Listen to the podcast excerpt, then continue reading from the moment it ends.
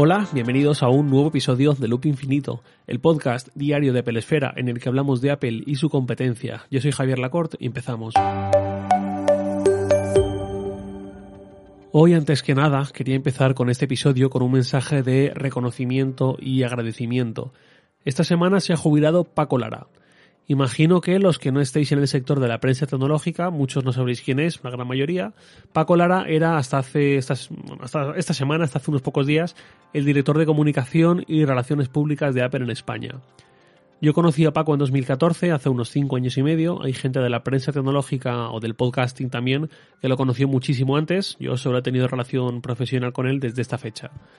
Paco ha sido un profesional excelente y eso que su posición ha sido muy difícil por la cantidad de requerimientos, de peticiones que le debían llegar, estoy convencido. Al fin y al cabo, una empresa como Apple es muy solicitada a nivel de prensa, de comunicación por mucha gente y él ha sido quien se ha ocupado de ello. Paco ha estado en Apple, atención, 33 años desde 1987, es decir, desde que Apple era una fracción de lo que es ahora, desde muy poco después de que Steve Jobs se marchara tras presentar el Macintosh del 84 y cuando aún quedaba mucho para que volviese y ya empezase otra vez la era de los iMac y todo lo que vino después. Podéis imaginar cómo él ha sido partícipe de esta transformación del crecimiento de Apple en estas tres décadas, siendo alguien importante en la empresa y no solamente lo digo pensando en España. Hay dos anécdotas con Paco que creo que son contables. La primera es del año 2015. Ese año yo asistí a mi primer viaje de prensa con Apple. Fuimos a Milán. Éramos varios periodistas tecnológicos españoles, creo que 8 o 9, y volvimos al aeropuerto de Barajas, a Madrid, como a las 11 de la noche o algo así. Todos los demás, cuando ya llegamos al aeropuerto, o bien tenían gente esperándoles para volver a Madrid en coche, o bien se fueron en taxi. En un momento dado, Paco y yo nos quedamos solos. Bueno, Javier, ¿y tú cómo vas a casa? Yo voy en cercanías. Ah, pues yo también, estupendo, vamos. Y fuimos los dos. El aeropuerto de Barajas está al noroeste de Madrid. Noroeste, noreste, perdón, y yo en esa época vivía al sur. Así que el trayecto era relativamente largo y fuimos todo ese trayecto juntos en el tren hablando en un plano en el que nunca habíamos coincidido. Hablamos de cuestiones no estrictamente profesionales, pero tampoco puramente personales. Bueno, fue una charla dicendida, muy interesante, la recuerdo fenomenal y recuerdo eso, recuerdo llegar a mi parada, despedirme de él e ir caminando hasta mi casa pensando en lo densa y lo profunda que había sido esa conversación. De verdad que no fue una conversación habitual que yo me pueda encontrar así como así. La otra anécdota es más reciente. En un momento dado una persona de mi sector, vamos a decir, me dice, Javier, voy a conocer a Paco, tengo cita con él para hablar y conocernos.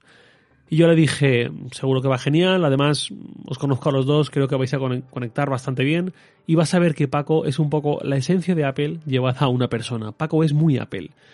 Eh, días después, esta persona me corroboró ambos extremos y me dijo, tenía razón, hemos conectado muy bien y es verdad, Paco es Apple hecho persona. Simplemente quería comenzar con este mensaje de agradecimiento y de reconocimiento para alguien que está un poco en la sombra de la empresa, de puertas hacia afuera, hablo sobre todo de los consumidores, pero que realmente me alegro mucho de haber podido conocer. Incluso hace poco me contó un poco sus ideas, sus proyectos personales para los próximos meses y bueno, como siempre, muy interesante todo lo que me estuvo contando. Y también aprovecho para lanzar un mensaje de ánimo a la persona que le releva en el cargo porque va a estar increíblemente solicitada en estas próximas semanas. Y ya pasando al tema de hoy, hace unas semanas comenté que estaba planeando, quizás, domotizar mi casa, un poco, más o menos, y para eso lo primordial era escoger un ecosistema que podría contar con más de uno, pero mi casa es muy pequeña y lo último que me falta es encima tener que ir andando con puentes y demás, y entre eso y que me gusta la simplicidad, no, prefiero un único ecosistema domótico. Bien, pues hace unas semanas yo compré un Amazon Echo Plus. El altavoz en cuestión y alguna cosa más de energía, de iluminación, tal, vale, eso no es lo importante. Lo importante es que tuve ese altavoz durante dos semanas, quizás un poco más, tuve el eco en mi casa y lo acabé devolviendo y me sirvió para sacar algunas conclusiones, eh, pues bueno, sobre el ecosistema, sobre tener ese producto en casa. En primer lugar, es que mm, simplifica mucho la creación de rutinas respecto a lo que pude probar en su momento con HomeKit, o al menos algo en la interfaz, en la experiencia de usuario, me transmitía esa mayor sencillez. Ya digo, hablo un poco de memoria, pero creo que no voy desencaminado, o al menos esa percepción me llevé yo. Luego pasó algo curioso, que es que tuve, ya digo, durante ese tiempo el altavoz en casa, un par de semanas, un poco más quizás, lo tuve además en mi despacho, y uno de los motivos por los que lo acabé devolviendo es porque me costaba demasiado estar del todo tranquilo sabiendo que había ahí un micrófono de Amazon escuchando a las 24 horas. Ahora muchos quizás, quizás me podáis tildar de loco, de paranoico, de extremista o de fanático de Apple. Vale, ahora voy con eso. La cuestión es que yo no tengo ningún motivo para desconfiar de Amazon, pero tampoco tengo un motivo de peso como para confiar en Amazon a ese nivel. Y lo que ha pasado en los últimos 10 años es que muchos, y me incluyo, nos hemos caído del guindo con muchas empresas tecnológicas. Yo en el año 2010 quizás eh, instaba a la gente a registrarse en Facebook. No sabéis lo que me arrepiento. Les decía que adelante, sin miedo, que eso está muy chulo. Era la época en la que Facebook todavía se usaba sobre todo para compartir contenido personal, estados, fotos y tal. ¿Y mm, qué va a haber de malo en todo esto? Pensaba y decía yo. Ahí pequé de varias cosas, una de ellas fue no pensar en sus consecuencias potenciales a largo plazo. Y más allá, de, más allá perdón, de la hiperconectividad, de la sobreestimulación y todo esto, también están las filtraciones, las malas prácticas, las ventas de información personal.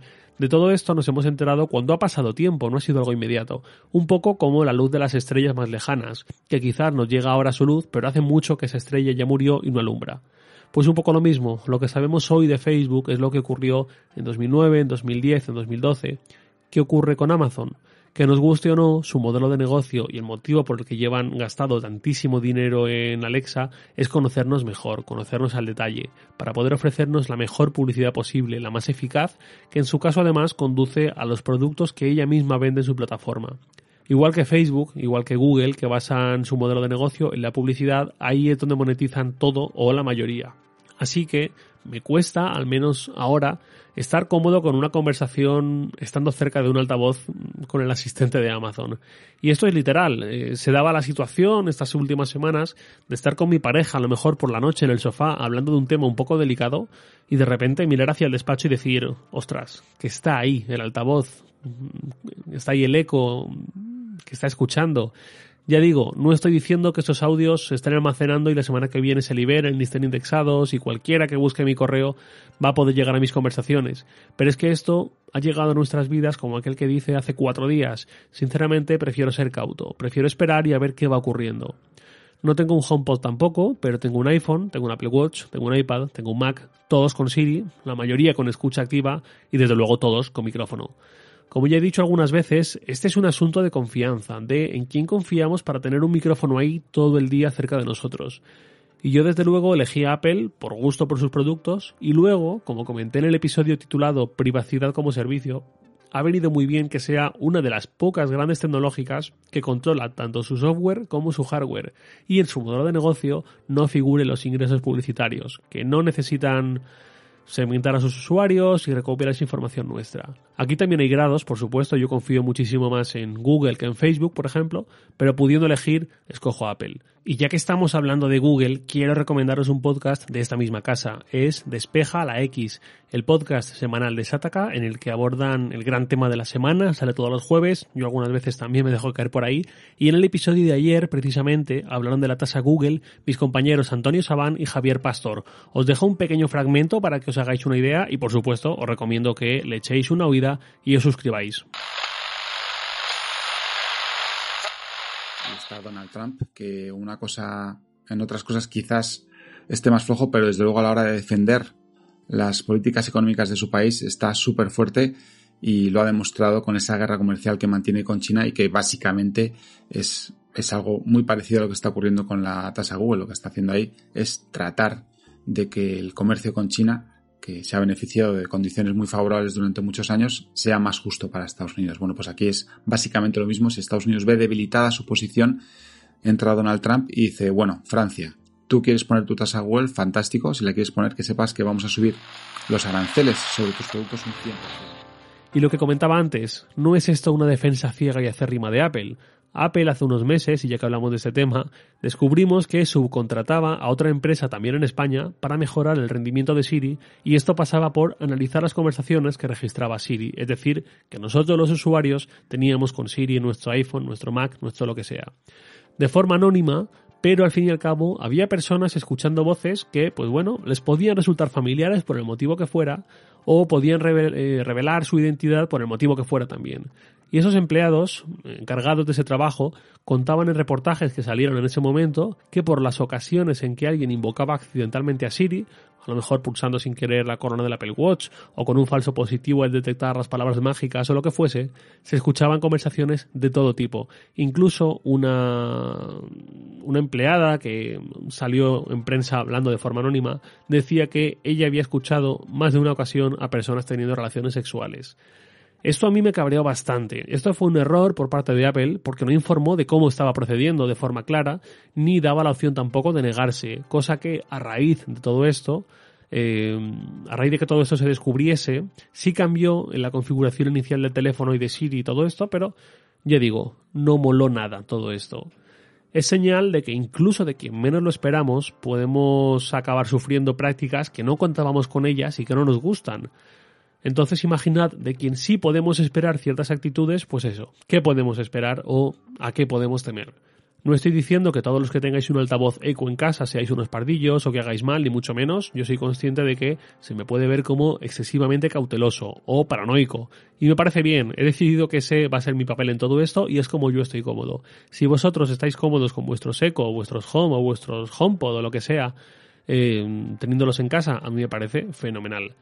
Yo por lo pronto voy a pasarme a HomeKit. Voy a andar con mucho ojo con lo que meto en casa y que pase lo que tenga que pasar. Y dicho esto, vamos con la sección de preguntas y respuestas que me mandáis por Twitter o por correo y que os respondo cada viernes. El 17 de enero, perdón por el retraso, Francesc Sala, arroba piscuo, me escribió por Twitter para decirme Hola Javier, enhorabuena por Loop Infinito, gracias. Creo que es el mejor podcast de tecnología que sigo actualmente. Oh, gracias, y eso que sigo unos cuantos. Pregunta para el viernes que viene. ¿Qué cacharros pondrías a una casa compatibles con HomeKit si pudieras hacer la carta a los reyes? Luces, stores, persianas, termostatos, timbres, etc. Si nos lo puedes contar con marcas, modelos y opciones, por favor.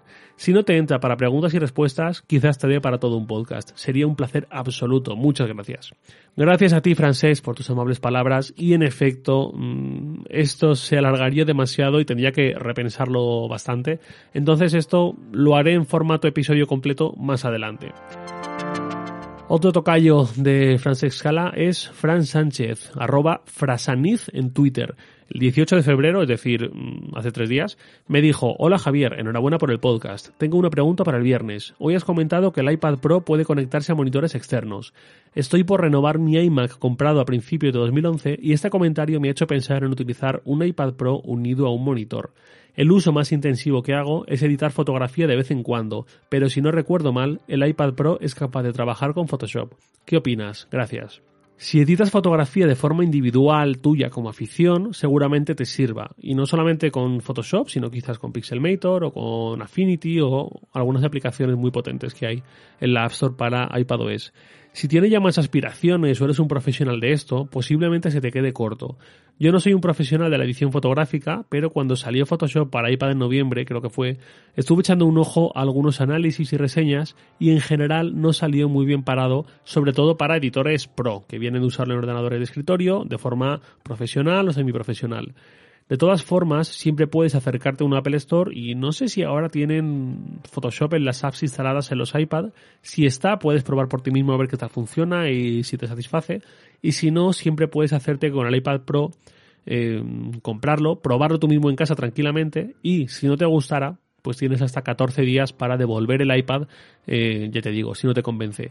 Es una decisión muy personal de todas formas. El iPad te va a dar mucha movilidad, mucha flexibilidad. Para la edición fotográfica viene genial el Apple Pencil, la precisión de la pantalla táctil.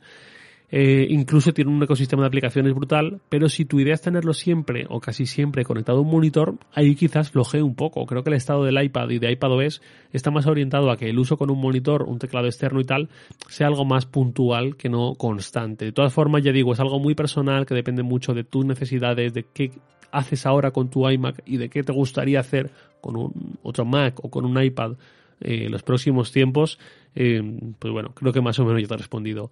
Tengo más preguntas pendientes que sí que quiero responder por aquí, pero tendrá que ser el viernes que viene, porque entre unas cosas y otras este capítulo se ha alargado y no quiero alargarlo más porque encima el pobre Santi está medio pachucho hoy y no quiero hacerle sufrir más.